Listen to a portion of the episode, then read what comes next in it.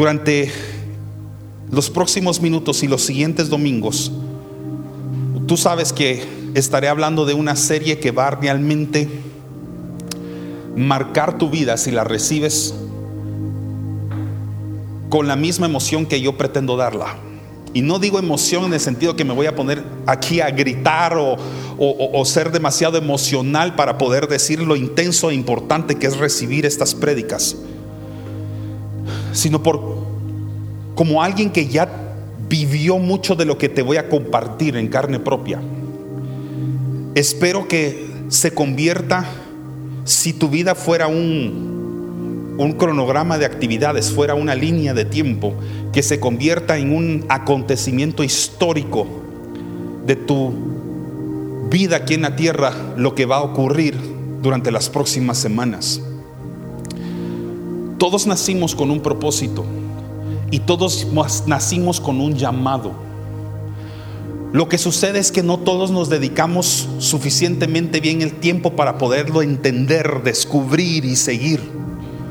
Pero podemos regresar a las escrituras, escrituras hermosas como las de Jeremías, que dicen, antes que te formara en el vientre, te conocí y antes que nacieras te santifiqué y te di por profeta a las naciones. Si tomáramos eso para nuestra vida, comprenderíamos la dimensión que significa el existir acá. Es decir, no existimos por la sencilla unión de nuestros padres, sino que existimos por la voluntad de alguien que va sobre nuestros padres, que es nuestro Padre Celestial. Existimos por la voluntad suya, existimos por la misericordia de Él, existimos porque intencionalmente Él quería ponernos en esta tierra, en este tiempo, en este lugar, con un propósito. No es accidental. Nuestras vidas son lejos de ser perfectas. Y por más que nos acerquemos a Dios, no necesariamente nos vamos a acercar a la perfección. Es más, a veces hasta las aflicciones se aumentan y se multiplican. Lo que sí te puedo decir es que aunque sea difícil entender nuestros llamados, y de eso voy a predicar en parte hoy, todos tenemos uno. Todos tenemos un llamado. Y es triste pensar que a la edad que cada uno de nosotros tenemos, aquí hay jóvenes y algunos jóvenes en potencia, todos acá somos jóvenes. Lo cierto es que tenemos un llamado que ejecutar. Y mientras tú estés vivo, no me importa si tienes 90 o tienes 19 años de edad, tu propósito todavía está en el plan de cumplimiento. Todavía está en vigencia, no ha caducado. Quizás tú has renunciado al mismo, te has distanciado de él o has querido desistir o abortar el plan. Pero mientras tus pulmones tengan oxígeno, todavía el propósito por el cual estás vivo sigue vigente. Si no, créeme que Dios ya te hubiera llamado a la eternidad o al paraíso primero miente Dios, y pues ese es tu destino como hijo de dioses. Amén. Vamos acá. Entonces, yo quisiera hoy empezar el lanzamiento de esta nueva serie que hemos titulado Llamados, haciendo varias aclaraciones de lo que es un llamado y cómo muchas veces este llamado se inicia. Los próximos domingos, yo sé que Dios va a ministrar fuerte y poderosamente a cada uno y cada uno va a empezar a recibir ciertas instrucciones, hasta confirmaciones proféticas de parte de Dios. Lo puedo sentir, sé que eso va a suceder. Pero hay algo que necesito despejar de la mente de todos antes que nada, antes de predicar todos los demás mensajes. Y es porque tenemos a veces a, construir un estereotipo una, un concepto equivocado, o tal vez no totalmente equivocado, sino no muy bien afinado de lo que es un llamado. En primer lugar, porque pensamos que los llamados son exclusivamente para aquellas personas que están en una posición ministerial donde les toca servir a Dios en un ministerio. Normalmente lo asociamos a ministerios eclesiásticos como este en el que hoy estamos. Ah, no, es que el llamado del pastor, es que el llamado del profeta, el llamado del apóstol, el llamado del maestro, el llamado del evangelista. Y entonces, ¿dónde queda usted? Creemos que el llamado es una cosa tan abstracta que llega un momento en el que si alguno se ha sentido así, lo entiendo porque yo también estuve en ese lugar, donde es tan abstracto y tan complicado entender lo que mejor decimos, ah, se lo dejo a otras personas. Porque he estado buscándolo por aquí y por allá, busco mi llamado y sencillamente no, no lo encuentro. Como que si el llamado fuera una cosa que somos que corresponde a nosotros buscarlo como que fuéramos este, ¿cómo se llama este inspector, investigador? Sherlock Holmes, ¿sí? Como que tuviéramos que ir a buscar a los confines de la tierra con una lupa o con un mapa. Los llamados y encontrarlos como que fuera un tesoro escondido por ahí. Y si pasa esta vida y no los descubrimos, entonces iremos a la eternidad y el Señor va a rendir cuentas y le vamos a tener que decir, Señor, es que lo busqué por toda la tierra y no lo encontré. También a veces quizás la iglesia se ha equivocado en la predicación de los llamados porque le hemos hecho entender a las congregaciones que el llamado son para personas muy específicas con ciertos talentos y dones muy muy específicos y si tú no calificas entre todo ese currículum espiritual que has acumulado, entonces no tienes derecho a recibir uno. Tantas cosas que necesito corregir en los próximos mensajes que si sigo ahorita nunca termino. Pero vamos a empezar haciendo lectura de Romanos 8:28, si tú lo tienes ahí.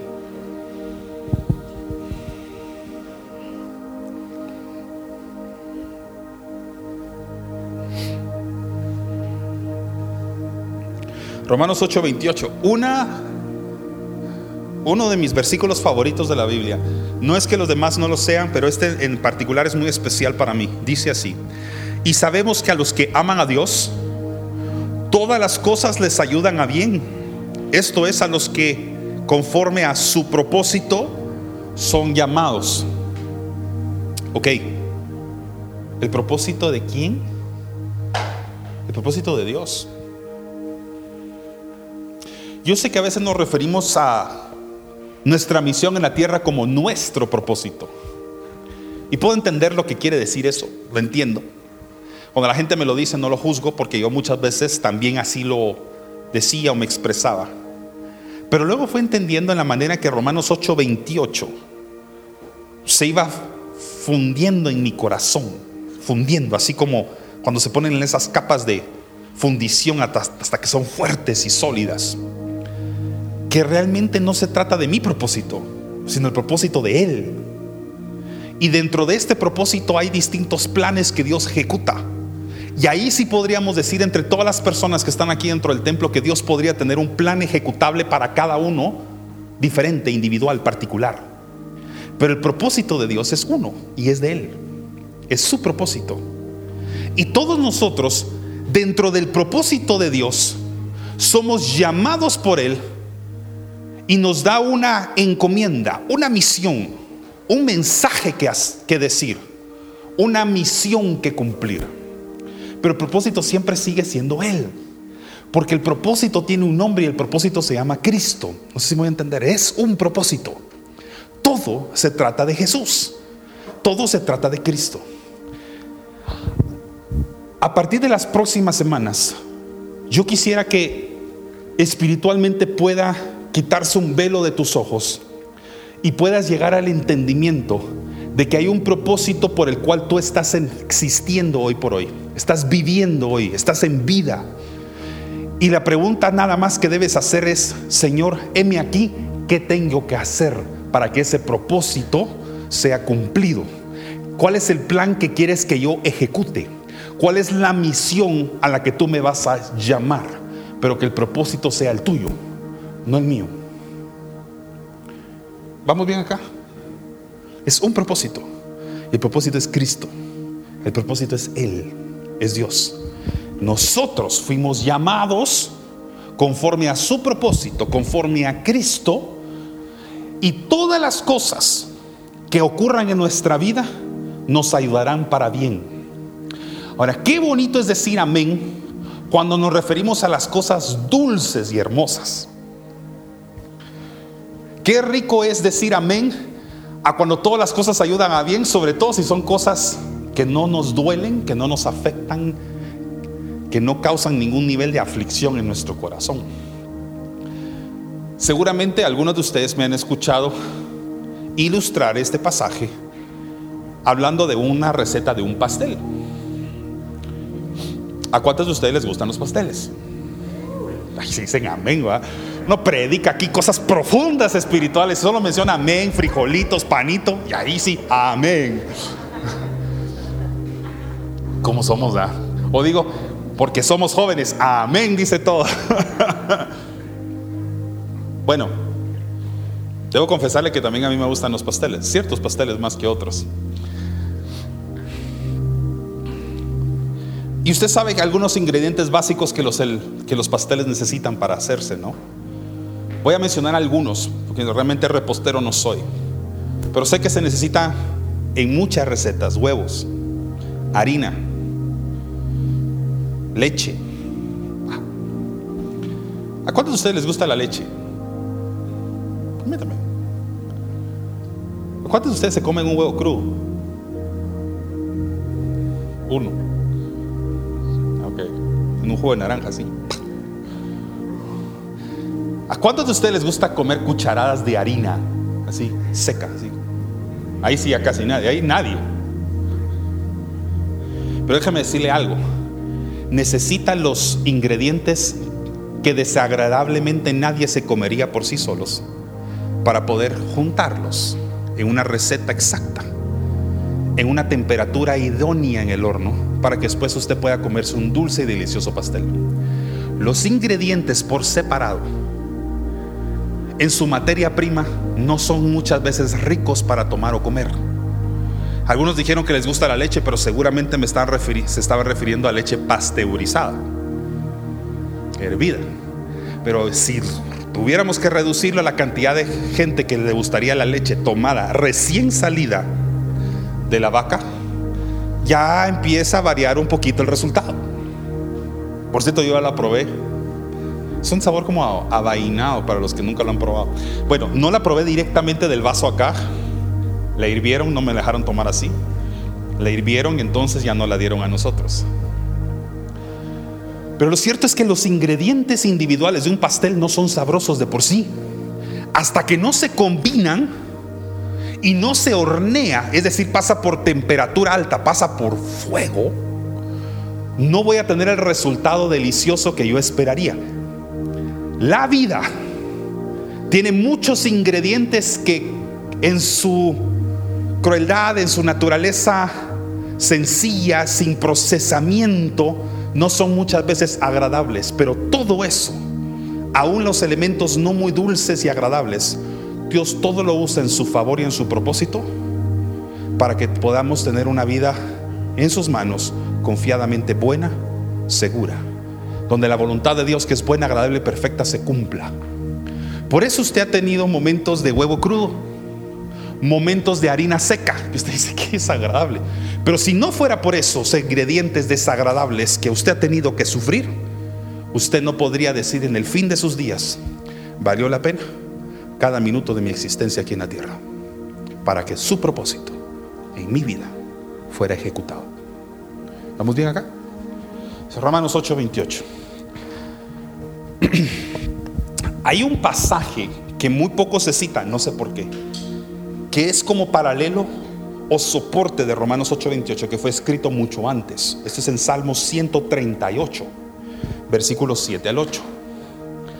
Tal vez no se va a memorizar todos los versos que hoy le voy a dar, pero si pudiera memorizarse uno, si pudiera meterse no solamente en su espíritu, sino en su alma, en sus pensamientos, para que se recuerde de esto el resto de sus días, le sugiero recordarse este hoy. El problema es que no es el último, es apenas de los primeros, entonces no voy a hacer, no sé cómo va a hacer para que se le, para que no se le olvide. Pero vamos a leer Salmo 138, 7 al 8. Dice así. Si anduviere yo, y ese es usted, Dios, en medio de la angustia, tú me vivificarás. No sé si usted conocía ese verbo. Vivificar. Vivificar va más allá de solamente dar vida. Es darle una revida al que ya está vivo. Vivificar. Usted ya está en existencia. Vivificar es cuando usted pasa de estar existiendo a comenzar a estar viviendo con propósito. En el mundo hay 7 mil millones de personas hoy compartiendo la tierra con usted. Muchas de ellas están en plan de existencia, todavía no están viviendo. No van a pasar a la vida hasta que no entiendan el propósito por el cual existen, por el cual están todavía vivos. Hay una diferencia entre existir y sencillamente vivir. Si usted está en Cristo, usted tiene vida, no solo existencia, usted tiene vida. Y aquí dice, si anduviera yo en medio de la angustia, tú me vivificarás. Es decir, aunque yo ya estoy existiendo, tú me vas a dar fuerza, le vas a razón a mi vida. A esas fuerzas que me hacen falta, con tu espíritu las voy a recibir. Y dice, contra la ira de mis enemigos extenderás tu mano y me salvará tu diestra. Wow. No sé si ve lo lindo que estoy leyendo acá esto, lo hermoso que es esto. Y aquí es donde yo quería llegar. Jehová cumplirá su propósito en mí. No dice Jehová cumplirá mi propósito en él. Dice su propósito en mí. El propósito de Dios en usted. Tu misericordia, oh Jehová, es para siempre. Yo sé que es un poco largo y no sé si se va a memorizar todo, pero memorícese por lo menos esta parte Dios cumplirá su propósito en mí. Eso es un mejor tweet, post o lo que sea que usted hace en sus redes sociales que un montón de cosas que a veces ponemos ahí que no tienen sentido. Tú cumplirás tu propósito en mí.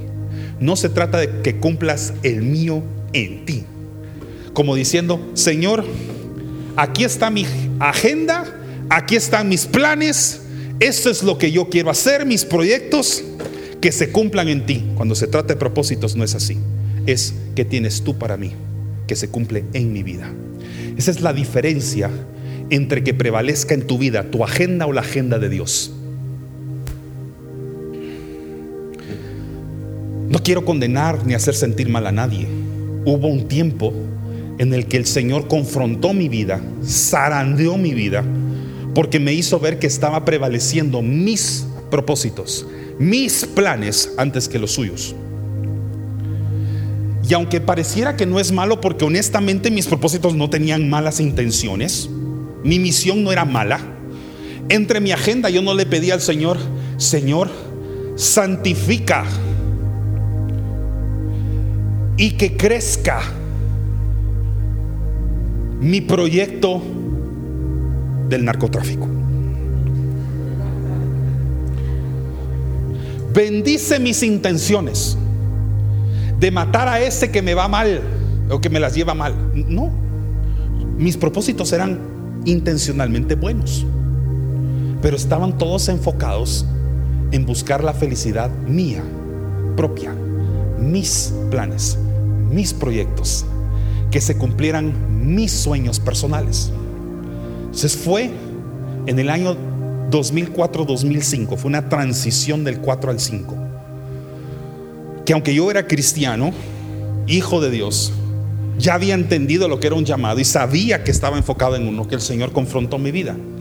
Y me dijo, ¿por qué cada vez que doblas tus rodillas, quieres que sea tu agenda la que se cumpla y no la mía? Y aún así, quieres aceptar mi llamado hasta que no entiendas y corrijas tu orden de ideas cuando vienes a mí, nunca entenderás para qué te estoy llamando y para qué te necesito. Entonces tuve que hacer un reordenamiento de prioridades en mi corazón. Y le dije al Señor, ¿dónde estás tú primero? Porque si yo te pongo a ti primero, yo sé que tú te encargarás de mis cosas. Entendí que tenía que buscar primeramente el reino de Dios y su justicia. Y entonces las añadiduras iban a llegar. no es que Dios no cumplió mis deseos personales, es que se fueron cumpliendo en la manera que yo cumplía su agenda primero. No sé si me doy a entender con eso. Dios se preocupó, no, no se preocupa, Dios se ocupó de cumplir su plan en mi vida en la manera en que yo en lugar de estarme enfocando en lo mío, me enfoqué en lo de Él. Suena sencillo, pero no lo hacemos. Uno de mis planes era que yo doblaba rodillas para pedirle al Señor que de verdad me mostrara con quién me iba a casar. Pero como se lo estaba demandando de manera como que fuera casi que presentado de la misma manera que Adán le fue presentado a Eva. Como que yo me quedara dormido, que extrajera una de mis costillas y que yo saliera un día de mi casa y que él como padre me la presentara así ya casi que vestida de ¿cómo se llama? Con vestido de, de novia y que casi que tuviera acá en la frente el nombre mío, propiedad de Fernando Arias, para que yo entendiera que ella era. Esa era entre una de mis, entre mi agenda ahí estaban mis peticiones. ¿Y qué si a la mujer de mi vida? Quienes conocen mi matrimonio y mi relación con ella saben lo valioso que es María Eugenia para mí. Llegó en el momento en el que yo menos estaba buscándola a ella pero más estaba buscándolo a Él. No sé si tiene sentido. Es entre muchas cosas más. Solo menciono esa porque cada vez que hablo de relaciones se le abren los ojos a algunos. Y digo, tengo su atención. Pero uno de los más importantes también era mi ministerio, porque yo sabía que tenía que ser este llamado, pero no le entendía. Y buscaba y buscaba. Le puedo decir algo que me da un poquito de miedo confesarlo porque yo sé que va podría desilusionar a algunos de ustedes si han decidido seguir a este pastor, pero me iba hasta conferencias y seminarios proféticos, pensando que tal vez ahí me iban a poner de pie en medio de toda la gente. Y entonces al fin un profeta respetado por Dios me iba a parar enfrente de un estadio y iba a decirle a todas las multitudes y naciones ahí representadas, Él es mi ungido. Y dice Dios que vas a, llamar, a ser un pastor y la iglesia se llama Resplandece y va a ser en Guatemala. Y nunca pasaba. Pero sí llegó un día en el que ocurrió algo muy similar. Si yo le paso una foto, usted la puede poner ahí. Aunque se tarde un tiempito las cosas que yo pobrecita Sarita, de verdad. Ni le pregunte a qué hora les mando las cosas. Le voy a mandar varias. Eso es la razón por la que Sarita hace lo que hace. Porque cada vez que le digo me da pena, ella me dice, no tenga pena, usted pídame lo que necesita. Servidora fiel.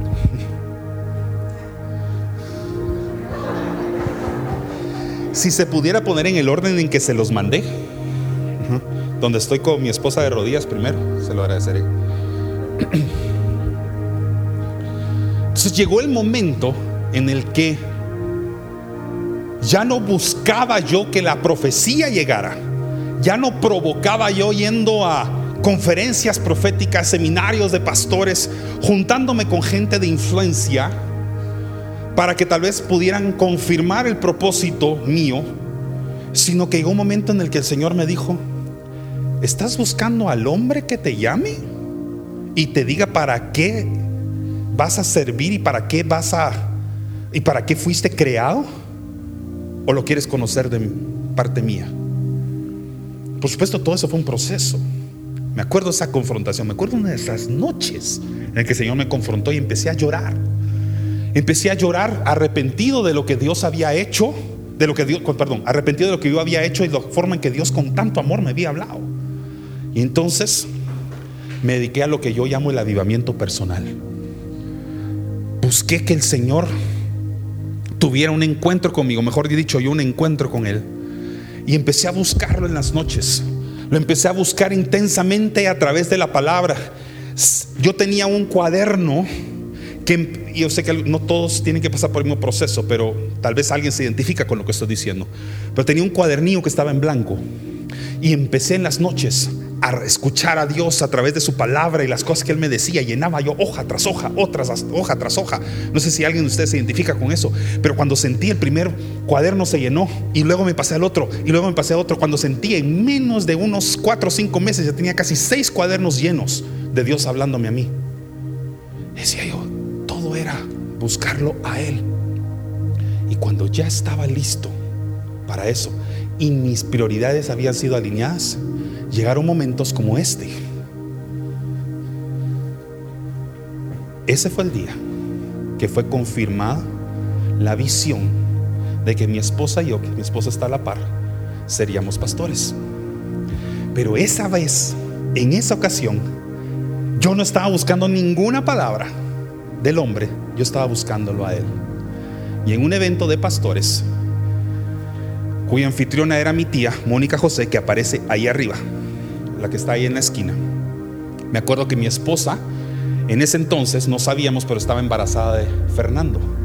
Y el Señor me había dicho que nosotros seríamos llamados a ser pastores en el momento en que nosotros fuéramos papás. Pero no sabíamos que María Eugenia ahí ya tenía a Fernando acá.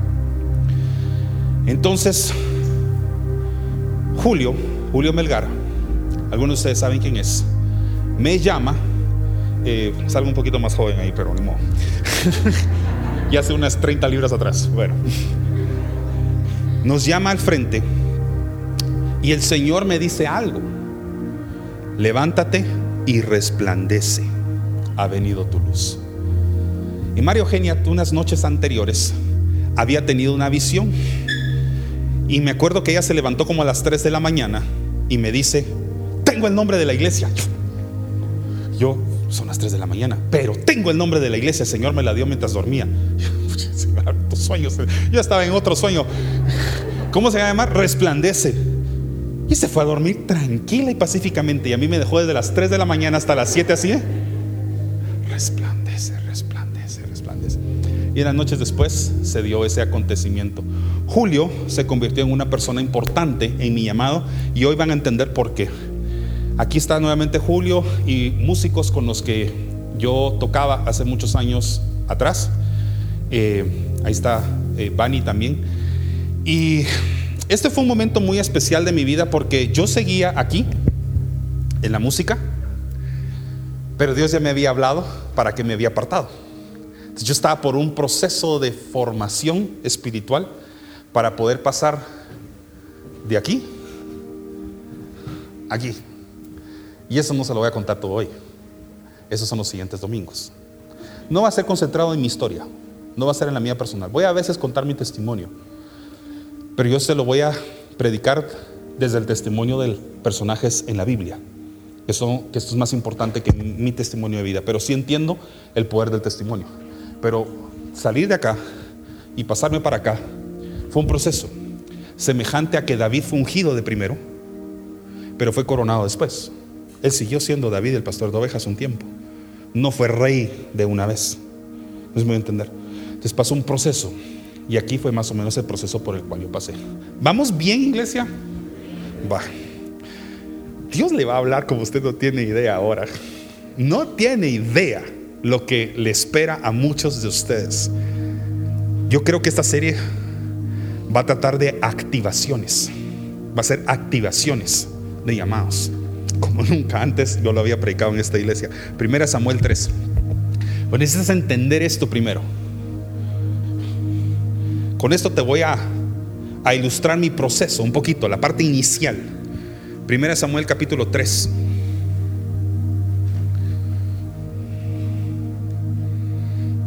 Desde el versículo 1.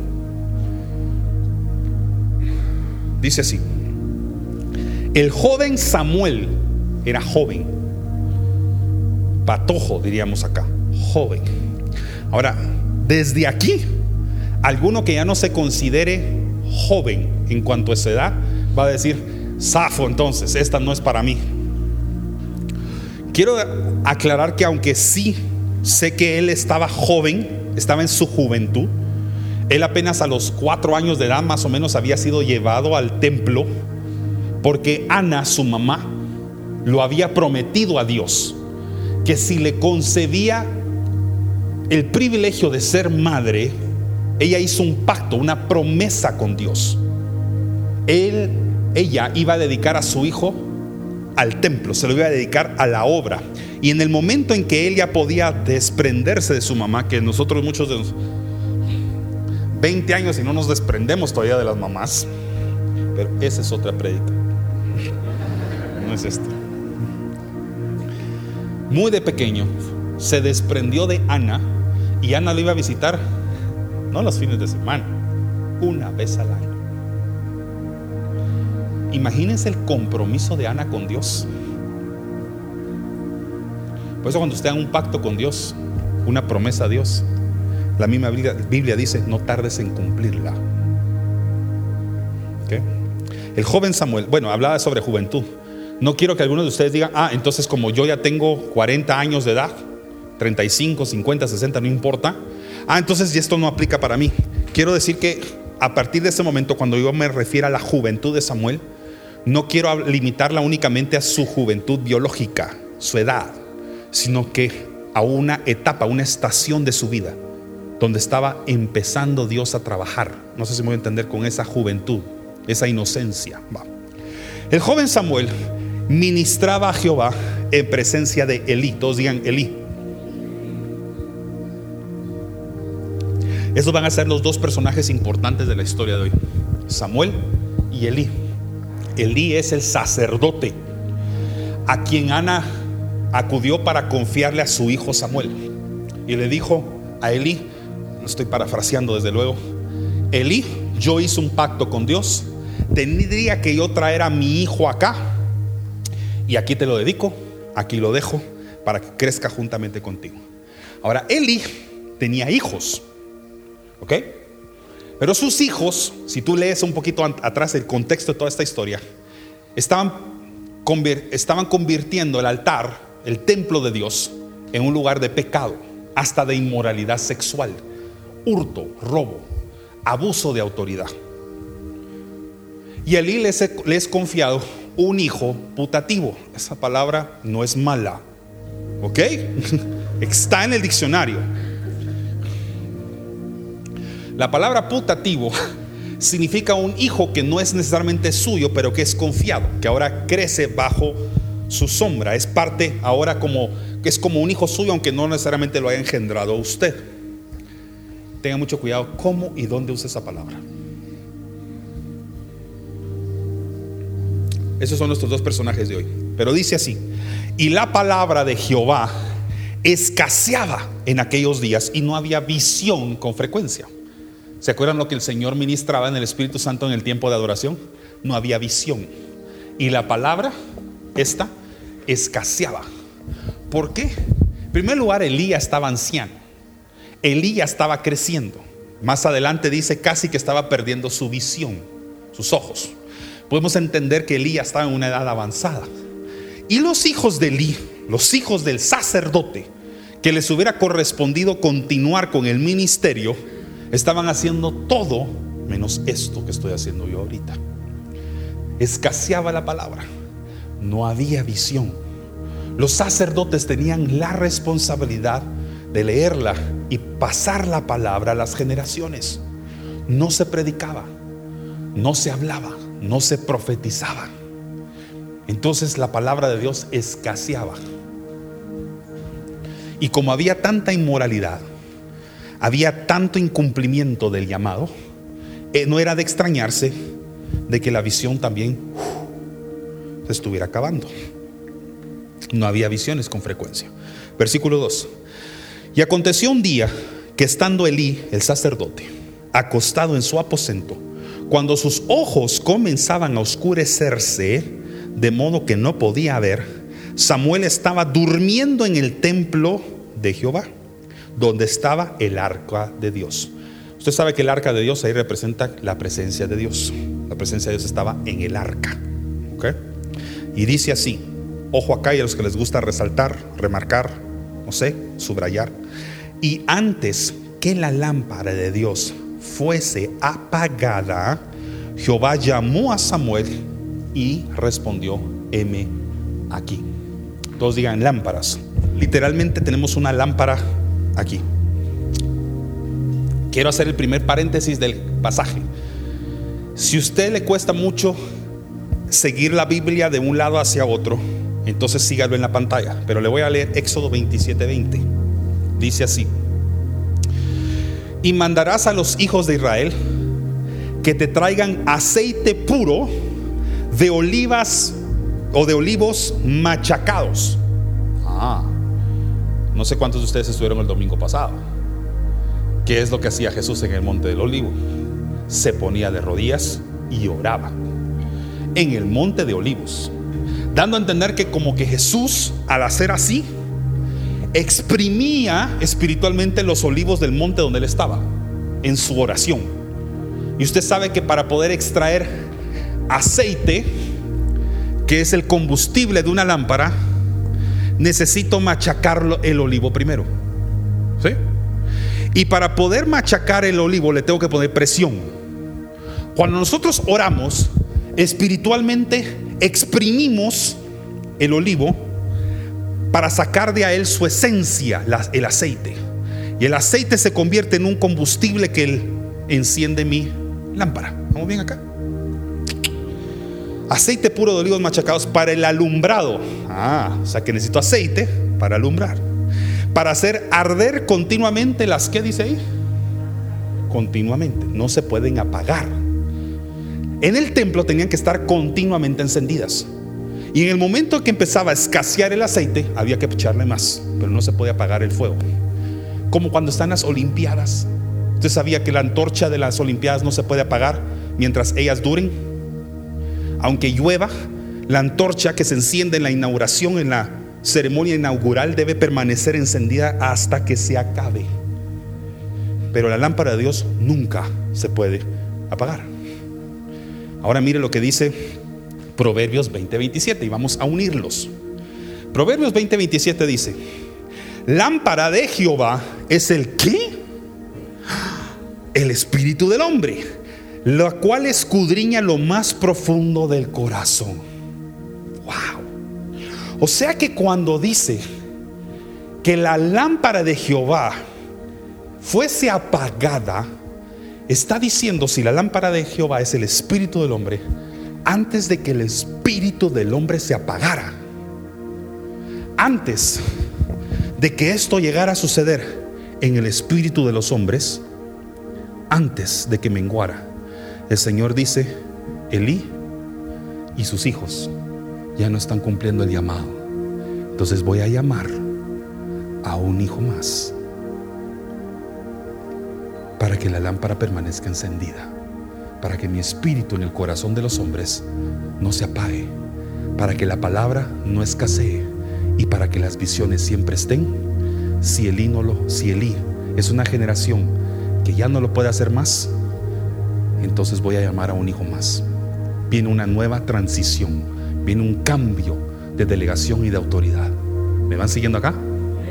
Ahora sigamos acá. Versículo 5. Vamos otra vez a Samuel, por eso les decía, permanezcan acá conmigo.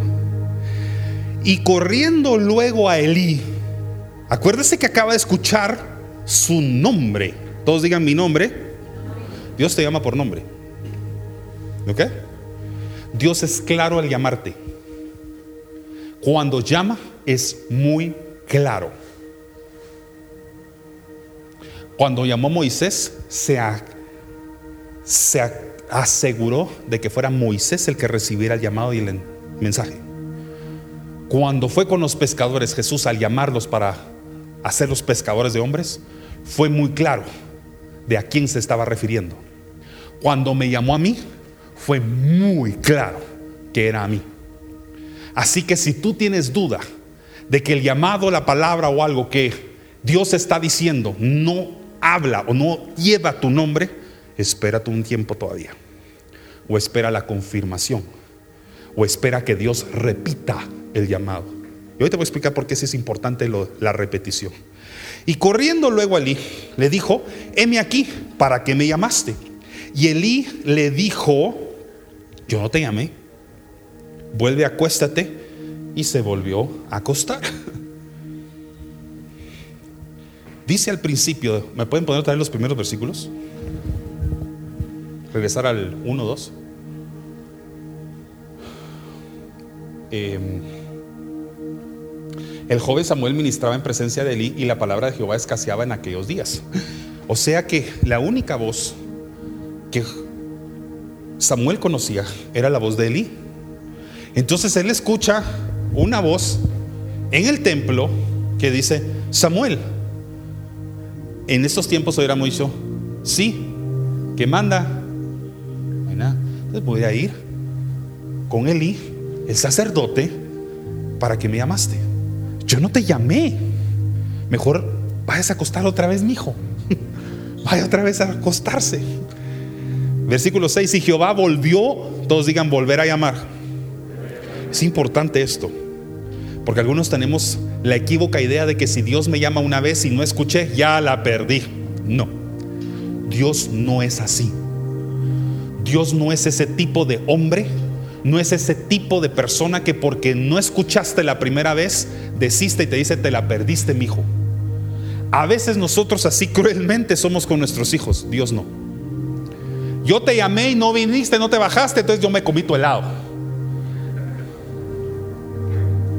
Dios es el tipo de padre que dice, si yo compré ese helado a mi hijo, ese helado tiene un nombre, tiene una propiedad, y hasta que no baje, nadie se lo va a comer, es de él. Así es Dios con los llamados. Él no dice, como no te lo comiste, me lo como yo. Y cuando dice, sí, ya te lo perdiste. Y corriendo luego allí, ¿dónde voy? Versículo 5, ¿no? Y Jehová volvió a llamar otra vez a Samuel. Y levantándose Samuel vino a Elí y dijo, heme aquí, ¿para qué me has llamado? Otra vez fue con la voz del hombre. Y él le dijo, hijo mío, yo no te estoy llamando, vuelve y acuéstate. Versículo 7. Y Samuel no había conocido aún a Jehová. Oiga eso. Ni la palabra de Jehová le había sido, ¿qué dice allí? Ok, pero eso no significa que no estaba siendo llamado. ¿Qué quiere decir eso? Aquí podría haber alguien sentado ahorita que ni siquiera tiene la revelación de todo lo que la Biblia dice y aún así puede ser llamado. Usted me va a venir a decir a mí que los pescadores aquella mañana que Jesús los llamó ya tenían la revelación de la palabra. Pasó un proceso hasta que Jesús tuvo una conversación con sus discípulos y les dijo, ¿quiénes dicen los hombres que soy yo? Algunos dicen que somos este profeta, el otro, el otro. Pero ¿quiénes dicen ustedes que soy yo? Tú eres el Cristo, el Hijo del Dios viviente. Eso te lo ha revelado mi Padre. Pasó por un proceso de tres años hasta que entendieron la revelación de quién era Jesús. ¿Me voy a entender?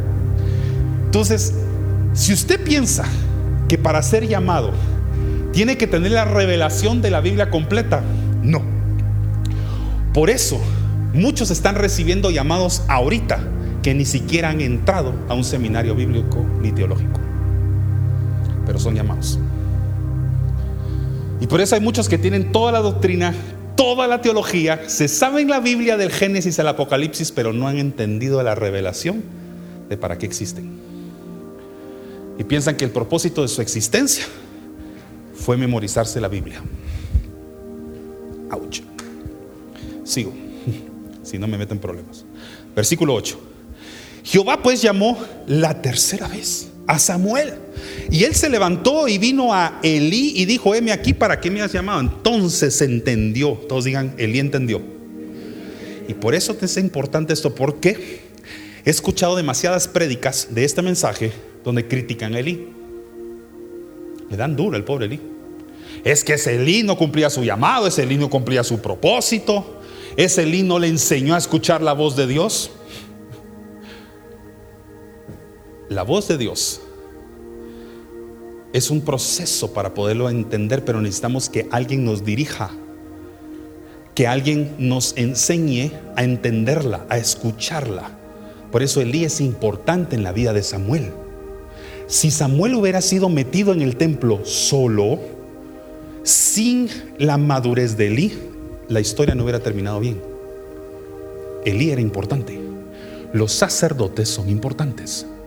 Los ancianos maduros que tienen la revelación de la palabra son importantes. ¿Por qué, pastor? Samuel representaba la generación nueva. lo que yo llamo la generación emergente. Él era el nuevo emergente líder, profeta. Pero para poder tener un nuevo líder, tiene que haber una delegación. Tiene que haber alguien que reconoce a este líder, lo forma y lo nutre. Eli representa la sabiduría. Es decir, Samuel escucha a Dios, pero solamente Eli tiene el discernimiento para entender quién está hablando. ¿Entendió? Por eso hay Kingdom allá, donde están nuestros hijos recibiendo una clase con mi esposa ahorita. Y ellos pueden escuchar a Dios porque los niños escuchan a Dios. No sé si usted lo sabía. Tal vez no lo escuchan siempre audiblemente, pero ¿cuántas veces Dios no le ha hablado a usted a través de un niño? Al fin y al cabo, de los tales es el reino. Pero el discernimiento, la madurez para interpretar lo que Dios está haciendo viene en la generación que ya ha madurado y ha crecido. Por eso, si usted está siendo llamado a algo, no se desconecte de su Elí y pregúntele al Señor, ¿quién es el Elí que va a administrar mis sentimientos, que me va a encauzar, que me va a afinar el oído para que yo entienda cuando es tu voz y no mi propia voz interior. Cuando es tu voz y no la voz de los hombres que me está llamando. Todos necesitamos un sacerdote que nos alinee. Por eso la misma palabra dice, y os daré pastores. ¿Por qué? Porque la oveja conoce la voz de quién? Su pastor. Por eso es importante que todos tengamos a un Elí. Yo le enseñé unos en la foto hace un instante. Hasta el momento que Julito estuvo aquí en la tierra, él fue un Elí para mí. Y la persona que estaba a la par, es Mónica, mi tía, es un Elí para mí. ¿Me voy a entender? Me han enseñado a entrenar esto. Elí entrenó esto, el oído espiritual de Samuel. El oído espiritual de Samuel necesitaba el entrenamiento, el discernimiento de una persona mayor y una persona madura. No me estoy refiriendo únicamente a edad, estoy refiriendo a madurez. ¿sí? ¿Vamos bien? Va, ¿no están aburridos?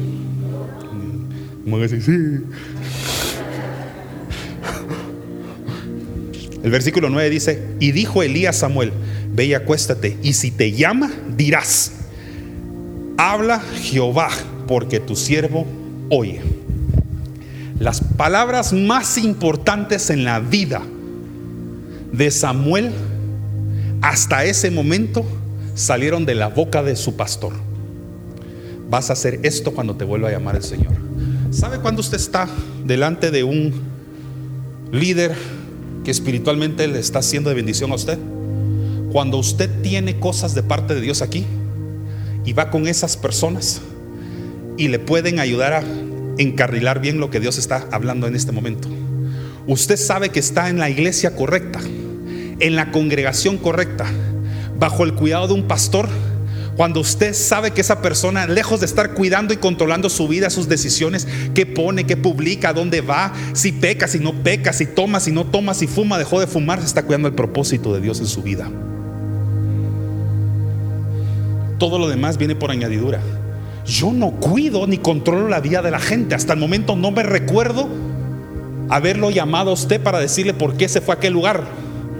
Usted mete en métase directamente problemas con Dios si es necesario. O con las autoridades a las que usted le tiene que rendir cuenta de su conducta. Algunos es con sus propias esposas. Claro, si usted usted asume ciertos compromisos ministeriales, por supuesto que tiene que rendir cuenta de su conducta. Ese fue el problema de los hijos de Eli. Por supuesto que sí. Eso no significa que no tenemos que tener un comportamiento sano saludable.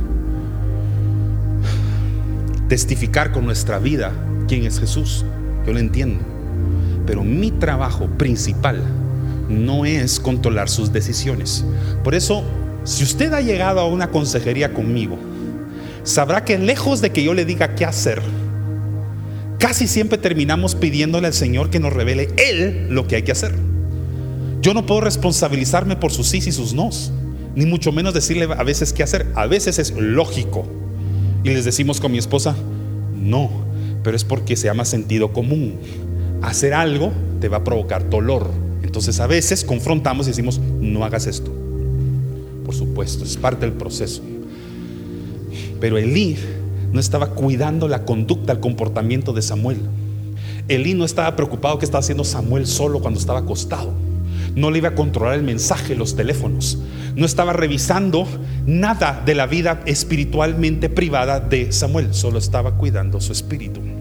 Y le dice, si te vuelvo a llamar, esto vas a responder.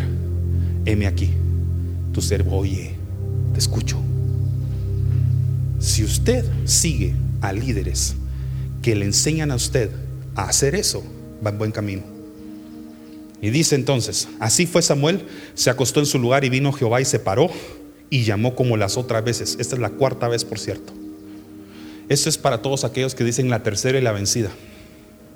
Si algo me ha enseñado la Biblia, es que la tercera no es la vencida. En la cuarta vez, el sembrador salió a sembrar, tiró la semilla y esa dio fruto. La cuarta, no la tercera. No me venga a decir que la tercera es la vencida. El Señor está lanzando la semilla una vez más y es su palabra. Y si cae en buena tierra y ese es usted, esa va a dar fruto. Como las otras veces, Samuel, Samuel, cuarta vez. Entonces Samuel dijo, habla porque tu siervo oye. Samuel, familia, iglesia, tenía la agudeza ya auditiva, pero solamente Elí tenía la sabiduría para discernir. Todos necesitamos un Elí. En nuestro llamado necesitamos alguien que nos afile, que nos anime. No ande solo en esto. En ese proceso de descubrimiento de para qué usted existe, su misión aquí en la tierra, ese equipamiento que usted necesita, no marche sola y no marche solo. Es uno de los mejores consejos que le puedo dar yo. Hasta el día de hoy, sobre todo en ese proceso de descubrimiento de cómo tenía que yo ejercer algún día el pastorado, no me divorcié de ninguna autoridad que hasta en ese momento había sido de bendición para mí. Cuatro lecciones le voy a dejar hoy. La primera, no tienes que ir a buscar tu llamado. Eso es lo que hoy vamos a romper mentalmente. El llamado te va a encontrar a ti. Yo no vi a pescadores que estaban yendo a buscar a Jesús. Vi a Jesús que fueron a encontrar, que fue a encontrar a esos pescadores y los llamó. Yo no vi a Moisés en la historia yendo a buscar a Dios. Él estaba haciendo lo que le tocaba hacer, cuidando ovejas en el desierto. Pero Dios lo llamó a través de una zarza ardiente para que llegara a él.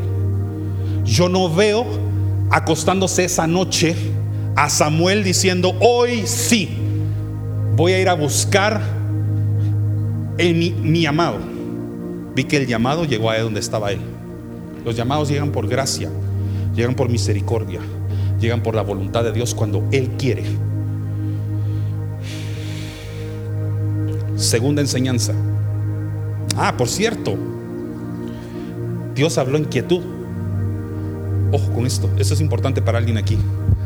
Samuel estaba en un tiempo de reposo antes de acostarse. Ten mucho cuidado con el ruido contaminante de la vida. Porque puede ser tan fuerte, si escuchaste unas prédicas mías hace unos mensajes atrás, tan fuerte que Dios quiere hablar con un susurro. ¿Se acuerdan? Ese sonido del silencio para los que estuvieron en ese mensaje. Y no lo escuchas porque estás en el tráfico de tu vida, en ese caos y crisis, que va a ser difícil que escuches su, su voz. Mi llamado lo encontré en un tiempo de quietud. Por eso yo estaba insistentemente viendo cómo lo encontraba. Y en ese afán, en ese afán no escuchaba el llamado. Sabía que lo tenía porque chiquito me lo habían dicho. Como a Samuel de plano se lo dijo la mamá, te voy a meter allá porque Dios tiene un llamado para ti. Sí, mamá, pero yo no he escuchado nada. Y una vez al año en la visita de la mamá de haber dicho, ya Dios te habló. No, pero me estoy esforzando. No. En el tiempo de quietud de Samuel, Dios habló. En el tiempo de tu quietud, de tu silencio, ahí es donde Dios va a hablar. Bájale, bájale el volumen al ruido contaminante de tu vida si lo que quieres es escuchar a Dios llamándote. Siguiente, ahora sí. No es lo mismo escuchar. Ah, no, eso ya lo dije, Número tres. ¿Ese no? Pues me toca el 2. Ah, ok. No es lo mismo escuchar la voz de los hombres que hablan de Dios que la voz de Dios que habla a los hombres. No es lo mismo. Hasta ese momento Samuel había escuchado la voz de los hombres hablando de Dios, Elí hablando de Dios. El llamado empieza cuando dejas de escuchar únicamente la voz de los hombres hablando de Dios y empiezas a escuchar la voz de Dios hablándote a ti. Ahí ya sabes que tu llamado está comenzando. Ya no necesitas que Elí te esté compartiendo y hablando de Él. Dios ya te habla directamente a ti.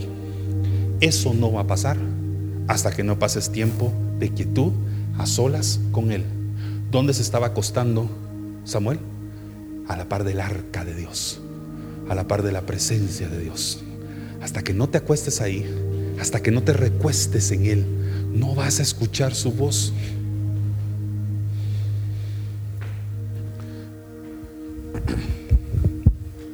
Dice la palabra de Dios que en el versículo 5, lo que estábamos leyendo, y corriendo luego a Elí, dijo, heme aquí para que me llamaste. ¿A quién estás corriendo para buscar dirección? ¿A quién estás acudiendo para buscar dirección? Ahí está tu Elí. Ahí está tu Eli. Número 3.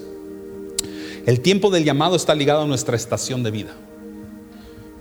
Es decir, el llamado y su tiempo de cumplimiento está directamente sujeto a la estación de vida en la que tú estés. Samuel estaba en una estación en su vida lista para ser llamado por Dios. Moisés estaba en una estación de su vida listo para ser llamado por Dios. Noé estaba en una estación de su vida listo para escuchar la voz de Dios. Esto es en el tiempo de Dios, no en el tuyo, pero tú tienes que permanecer en la estación de vida en la que tú estés. Yo eso le llamo tiempos. Y usted sabe que mi mensaje más antiguo, retórico y repetitivo es personas correctas, en los lugares correctos, en los tiempos correctos. El llamado podría estar interrumpiendo o recibiendo interferencia, razón por la cual usted no escucha la frecuencia espiritual bien. Hay mucha interferencia porque usted está rodeado de la gente incorrecta. La gente que está robando la sintonía con Dios. Usted sabe que para escuchar bien una frecuencia se necesita una antena. Bueno, hay personas que están robando la frecuencia con antenas piratas. Y por eso usted no oye bien. Hay cosas que no ocurren hasta que las personas correctas entran y las incorrectas se van. Rodéese de la gente correcta que suma al propósito de Dios para su vida. Aún si eso significa quedarse a solas por un tiempo. Por eso no me extrañaría que muchas personas testifiquen acá de que su llamado significó un aislamiento de la gente. Jesús fue aislado en el desierto 40 días y 40 noches a solas con Dios y ahí fue tentado. Moisés llamado arriba a solas. Hay un apartamiento, hay un aislamiento. No te extrañe que eso pueda ocurrir. Otros es lugares. Dios puede trabajar en los lugares en los que estás. Y tal vez en la estación de vida donde Dios te quiere encontrar, no has podido escuchar a Dios llamándote porque estás pisando los, lugares donde Dios te dice, y aquí pretendías escucharme a mí. Aquí pretendías oír mi voz, con este ruido que hay aquí, con esta música, con este, no me refiero a, música como el arte musical, sino me refiero a lo que te rodea. Aquí, aquí quieres que yo te hable. Y otros es el tiempo. El joven Samuel, aunque era joven, Dios no le habló a los cuatro años cuando entró. Aquí fue donde tuvo su estación perfecta para escuchar a Dios. Y número cuatro, y esto va para todos, esto que está aquí es una orden. Es una orden mantener nuestra lámpara encendida, familia. Esto viene de parte de Dios. Lo saco de 1 Tesalonicenses capítulo 5, 19. Dice así. No, y solo son cuatro palabras en ese versículo. No apaguéis el espíritu. Si yo pudiera despedirlo hoy a usted de aquí, es diciéndole, no apague su lámpara. Y esta va a permanecer encendida mientras tenga aceite. Y va a haber aceite mientras usted siga doblando rodillas. Y mientras usted siga doblando rodillas, usted va a exprimir el aceite del olivo. De ese monte donde Dios lo está llamando ahorita a orar y encontrarse con Él. Para muchos de ustedes, ese monte puede estar significando esta iglesia. Aquí estás machacando. Aquí estás exprimiendo aceite. Para muchos de ustedes es la esquina de sus camas, sus dormitorios. Para muchos de ustedes es sus oficinas, sus estudios, tu productora. Hay un lugar donde Dios está llamando a doblar rodillas, prensar el aceite para que haya suficiente y que la lámpara de Dios no se apague, sino que al contrario, alumbre. Encienda esa lámpara antes de que se apague. Cuando se apaga, ya no hay palabra, ya no hay unción y no hay visión. ¿Quiere visión? ¿Quiere saber a dónde va? ¿Quiere sueños? ¿Quiere horizontes claros y tranquilos? Y a pesar de que ande con ande atravesando valles de sombra de muerte, confiado de que Jesús está con usted que el lámpara de Jehová es el espíritu de los hombres y que su palabra es esa lámpara que ilumina los pasos que usted está dando en los caminos más inciertos. Ore, búsquelo. Desde que yo conocí el Espíritu Santo, yo, yo he sentido un fuego acá en la boca de mi estómago. Y cuando me pongo a orar o me pongo a profetizar, siento como que esto pasa dentro de mí. Y soy humano igual que usted. Lo que siento cuando pasa uno un día, dos días y no hice esto, no doblé rodillas, no respiré su palabra, me siento así. Y me preocuparía que algunos de ustedes estén queriendo adorar al Señor y servir en el reino con esta luz. El poder de Dios en usted es proporcional a la cantidad de aceite, combustible y la llama que haya aquí ardiendo. Así de poderoso va a ser la unción. Queremos ir a llenar estadios y orar por los enfermos y que cientos y miles sean sanados. Y la lámpara está vacía. No tiene aceite. Llénala de aceite primero. Y vas a ver las cosas que Dios va a hacer contigo. ¿Cuántos fueron edificados por la palabra de hoy? Bueno, y ahora quiero terminar diciéndoles a todos lo siguiente. Todos tenemos un llamado y es el llamado a la salvación. Juan capítulo 3, versículo 3, si me lo pueden poner ahí, dice así. Juan 3, 3. Respondió Jesús y les dijo, de cierto, de cierto te digo, que el que no nace de nuevo no puede ver. ¿Ya lo, ya lo veo lo que dice ahí? No puede ver. No dice no puede ser parte de ver el reino. Usted sabe que usted tiene un llamado a ver el reino primero. ¿Cómo puede usted servir en el reino si no lo mira? ¿Cómo puede usted decir, yo pertenezco al reino de los cielos? Sí, ¿dónde está? No sé, fíjate que no lo he visto. No puede. De la misma manera que usted no puede decir que va a un lugar que no mira. Lo mismo sucede con el reino. Usted tiene un llamado al reino, pero si no lo mira, ¿cómo sabe a dónde están caminando sus pasos? Usted está perdido, está perdida. Hasta que usted no se arrepiente y no entiende el mensaje de salvación, que usted necesita morir a usted primero, menguar para que crezca Él en usted, usted no va a ver hacia dónde está caminando. Su visión no es clara y por eso se tropieza, se está golpeando, está triste, ya está abandonado varias veces la obra de Dios.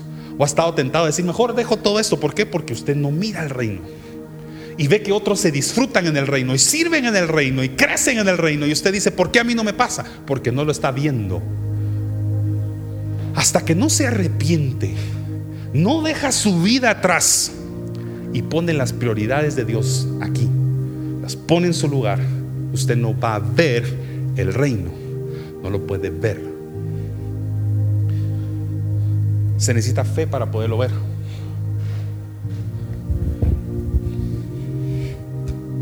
Sé cuántos de ustedes han visto una película llamada Crónicas de Narnia. Una de mis películas, libros, por cierto, favoritos. Usted no, los niños no podían ver Narnia hasta que no creían que Narnia existía. Y por eso solo los niños lo podían ver. Solo los niños podían acceder ahí. Ese es un libro de ficción. Qué fácil es creer en eso y cuando se trata del espíritu decir, no entiendo lo que el pastor está diciendo. Es exactamente lo mismo. Usted no va a poder ver el reino hasta que no tenga fe para creer que existe. Y para poderlo ver, usted tiene que nacer de nuevo en ese reino. Tiene que nacer. Por eso bendigo la vida de la gente que se bautiza en Cristo, se bautiza en agua, porque empieza a ver todo de una forma distinta. Y si usted ya estuvo ahí, sabe a lo que me estoy refiriendo. ¿Cuántos de ustedes no han tenido ese avivamiento donde de pronto venir a la iglesia se convierte casi en una prioridad dominical? Yo no sé si usted, pero no porque sea pastor. Todos los días de mi vida, yo recuerdo que para mí la expectativa de ir a visitar a Dios a, su casa, en la casa del Padre, en, los domingos, tener un encuentro con Él, para mí es, es parte ya de mi estilo de vida. Ya no me lo tiene que recordar, yo ya lo sé. Hay una programación espiritual, hay una agenda, una alarma que automáticamente se activa sabiendo que yo tengo algo que hacer acá. Obviamente, eso explicaría por qué hoy por hoy estoy haciendo lo que hago. Dios confió esto a una persona que siempre honró esto desde chiquito. Tenía yo 11 o 12 años de edad y mi mamá me llevaba a las 8 o 9 de la mañana, casi siempre a las 9 que entraba a un templo en Amatitlán, una iglesia, todavía no sé si se llama así todavía allí, porque sé que se mudó a la zona 10. La iglesia se llamaba Shekinah. Y yo tenía 12 años de edad y estaba aprendiendo a tocar un instrumento musical que a las 4 de la tarde que empezaba la reunión de jóvenes, ya me tocaba ejecutar y era el bajo porque ya tenían suficientes bateristas, que es lo que yo quería. Entonces me dijeron, hay espacio para un bajista. Yo no sé tocar bajo, aquí te enseñamos. Yo te enseño de 3 a 4, a las 4 empieza el culto de jóvenes, me decía Carlos Rafael, uno de los líderes de alabanza de esa iglesia. Ok, mamá, ¿me puede llevar a las 3? No, mi hijo, pero te puedo tener ahí a las 9 de la mañana. 12 años de edad. No piense en la edad que tengo ahorita. Piensa en una adolescente, casi preadolescente, con todas las impaciencias que un adolescente puede tener. Y no me pregunte cómo. Sentí que el Señor me dijo, di que sí. Di que sí. Y por no se imagina cuántos sábados, yo entraba solo a las 9 de la mañana al templo. Me lo abrían, me dejaban abrir. Y yo me quedaba como que aquí estuviéramos solos. Usted solo. 9, 10, 11, 12, 1. Llevaba una loncherita que tenía un sándwich, un banano y un jugo. Ahí a solas. Yo comía en el altar, cerca del altar. Siempre dejaba muy limpio, muy responsable. La alfombra era roja, corinta, corinta, me acuerdo de esa alfombra. Bien felposa, linda. Yo pasaba horas acá. Y eran las 3 de la tarde. Y llegaba, llegaba este líder de alabanza y me decía, ¿acabas de venir? no. ¿A qué horas viniste? A las nueve. Desde las nueve estás acá. Sí, me he disfrutado cada minuto, como no tenés idea. Y yo sentía que cuando estaba solas con el Señor en el templo, y mis rodillas se doblaban en un tiempo en el que mis dedos ya no aguantaban seguir practicando el bajo, la batería, solos en la iglesia, que el Señor me decía, dobla rodillas y prensa aceite porque voy a sacar aceite de ti para una lámpara que vas a llenar, que va a arder todo el tiempo que andes de vida. Tenía 12 años, pero yo me volví pastor hasta los 30. 30. Y yo me puse a pensar, ah, qué números tan lindos que me dio el Señor. Porque el Señor se perdió a los 12 años en el templo y fue a los 30 que empezó su ministerio otra vez. No, es que usted tenga que hacer los mismos números que yo, eso fue mi proceso. ¿Qué habría sido de mi vida si no hubiera pasado todas esas horas prensando aceite en la casa de Dios, preparándome para esto? ¿A qué lo está llamando el Señor ahorita a prensar aceite? Dani, démosle gracias a Dios por la cantidad de horas que hemos pasado hablando rodillas, predicándole en lugares donde yo sé que mucha gente no se atreve a, a predicar. a generaciones que muchos habían descuidado. Por eso Tani tiene el favor de Dios sobre su vida y sobre las generaciones que vienen, al, que está a la par suya ahorita.